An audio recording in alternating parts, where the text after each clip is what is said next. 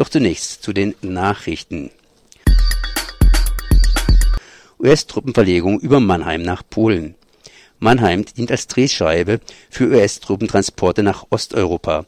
Der Transport des militärischen Großgeräts, hauptsächlich Radfahrzeuge und schweres Gerät, erfolgt vom Hafen in Antwerpen unter anderem nach Mannheim mit Binnenschiffen und wird in Mannheim auf die Schiene verladen Richtung Polen. Vom Straßentransport militärischer Güter ist Baden-Württemberg nicht betroffen. Baden-Württembergs kleine Waffenscheine in rund vier Jahren fast verdoppelt das Innenministerium gab bekannt, dass die Zahl der kleinen Waffenscheine Ende 2014 rund 40.000 betrug. Im März 2018 war die Zahl auf 77.300 gestiegen. Als einen Grund für den Anstieg wird das Unsicherheitsgefühl im Zeitraum der sogenannten Flüchtlingskrise genannt. Kleine Waffenscheine werden für Schreckschusswaffen und Signalwaffen benötigt die Zahl der Besitzer von echten Schusswaffen nahm im betrachteten Zeitraum von 2014 bis 2018 jedoch ab. Die Zahl sank von 124.128 auf 117.962. In Baden-Württemberg dürfen rund 2300 Menschen keine Waffe legal besitzen, weil diese vorbestraft oder drogen- bzw. alkoholabhängig sind. Bei Straftaten benutzt wurden Waffen im Promillebereich 2017 wurde 582 Mal mit einer Waffe geschossen und 323 Mal mit einer Waffe gedroht, so zumindest die Erfassung.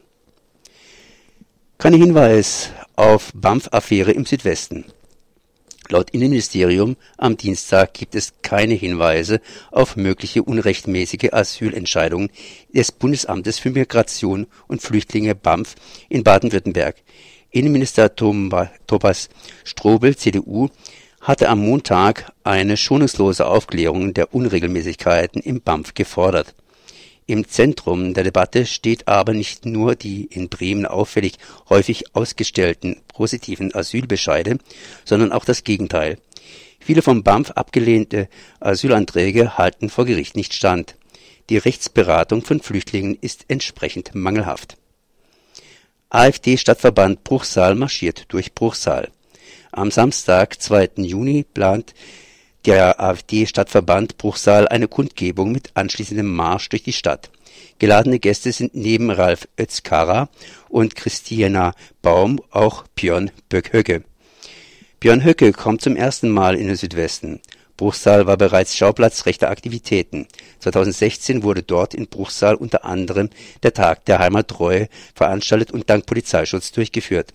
Seit Jahresbeginn kommt es in Kandeln, unweit von Bruchsal, regelmäßig zu rechten Aufmärschen. Gegenprotest wurde dabei von der Polizei im Keim erstickt, entweder durch Gewalt oder mit Pfefferspray oder durch Behinderung der Anreise. Antifaschistinnen wurden dabei zum Beispiel in Zügen festgesetzt und konnten nicht nach Kandeln zur Gegendemo. In Karlsruhe gab es in jüngerer Vergangenheit ebenfalls regelmäßig Nazi-Aufmärsche, denen der Weg regelmäßig durch die Polizei freigeräumt wurde Antifaschistinnen rufen zum Besuch der rechten Kundgebung in Bruchsal auf, um deutlich Gegenpositionen zu bekunden. Fahrten nach Bruchsal starten zum Beispiel auch aus Freiburg am Samstag, den 2. Juni 2018